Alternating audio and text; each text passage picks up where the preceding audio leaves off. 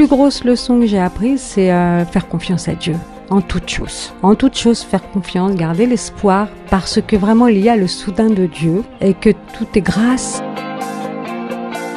Aujourd'hui, je suis capable, quand quelque chose arrive dans ma vie, euh, je suis capable vraiment de lui faire confiance, tout en passant bien sûr par des moments de doute, mais cette foi a grandi.